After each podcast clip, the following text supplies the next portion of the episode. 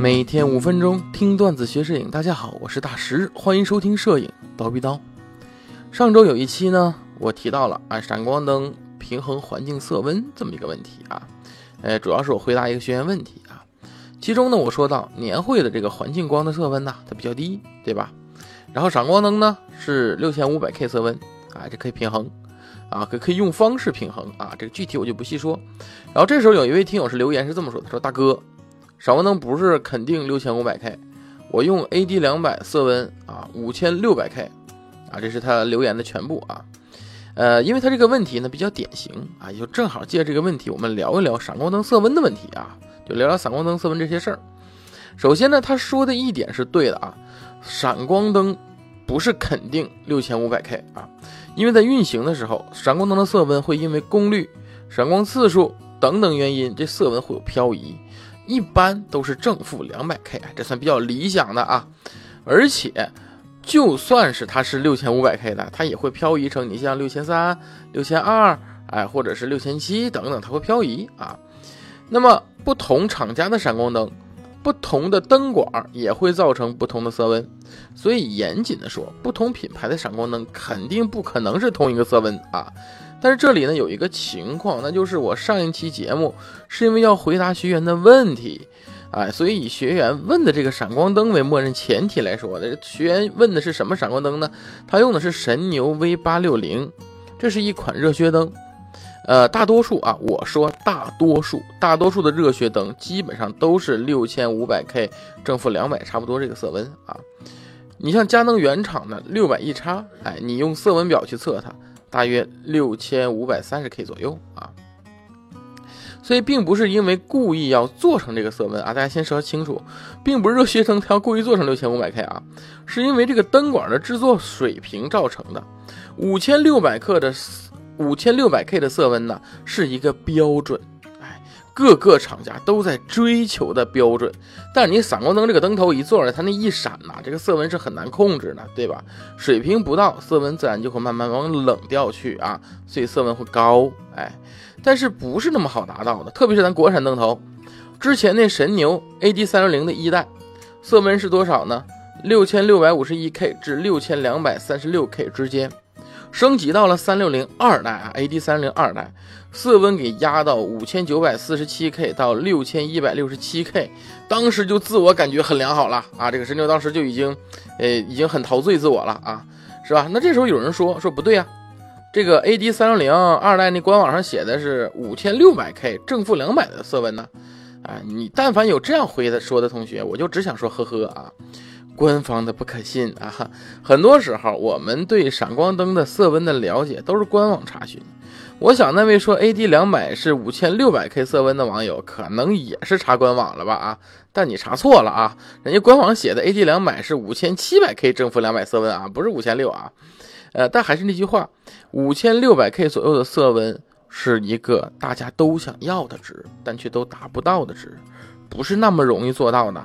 你呢也看看自己手里这 AD 两百才几个钱，对不对？理想参数和实际使用永远是两回事儿。当你拿着一个色温表实际的去测的时候，你才会了解真相。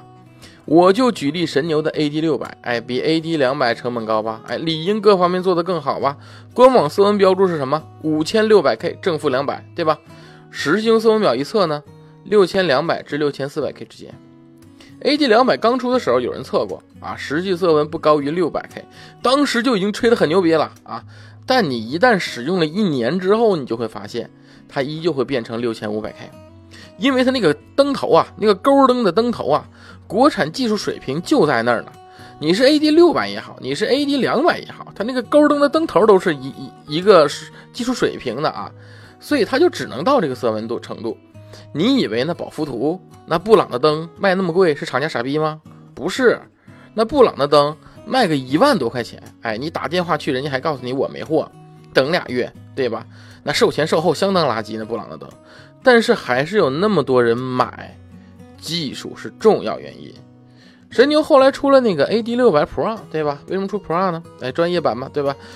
很多人说贵了，哎，贵了不少啊。那改哪儿了呢？哎。改的就是那个灯头，哎，勾灯变 U 灯了，对吧？哎，六百 Pro 的色温这一点人家改了不少。后来不还出了一个四百 Pro 吗？你想才四百瓦，对吧？比那六百瓦的 AD 六百的那个一代啊，要贵不少哎，也都甚至要贵贵过六百瓦的了。为什么呢？就是因为这 AD 四百 Pro 和 AD 六百 Pro 是一一个等级的，对色温都做了改进，这都是技术方面的进格。这一点呢，我都不说，咱退一万步讲，你放柔光箱里边，咱不放柔光布，你让柔，你让这闪光灯在柔光箱的那个反射面反射一下，你用色温表测一下，你会发现了。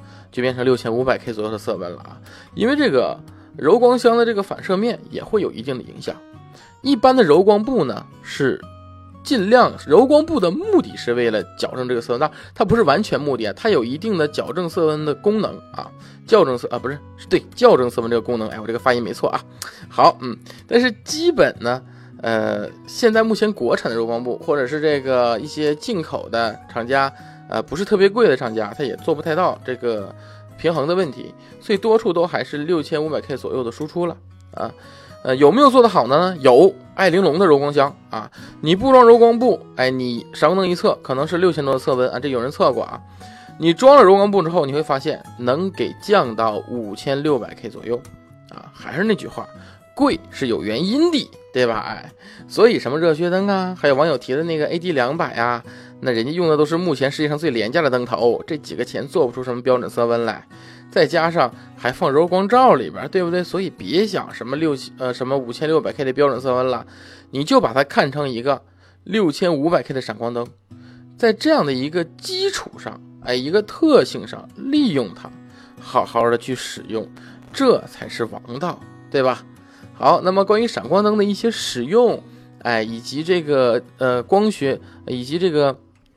光线原理方面的一些知识，哎，如果大家还想了解的话，哎，可以呢在我们的蜂鸟微课堂的微信号上输入“闪光灯”三个汉字啊，这“闪光灯”三个汉字就会蹦出一套课来啊啊，大家可以进去看看，有免费的课程，你可以了解一下闪光灯，哎，以及一些闪光灯的知识啊。好，那么本期的课程呢内容就到这里了，咱们下期见。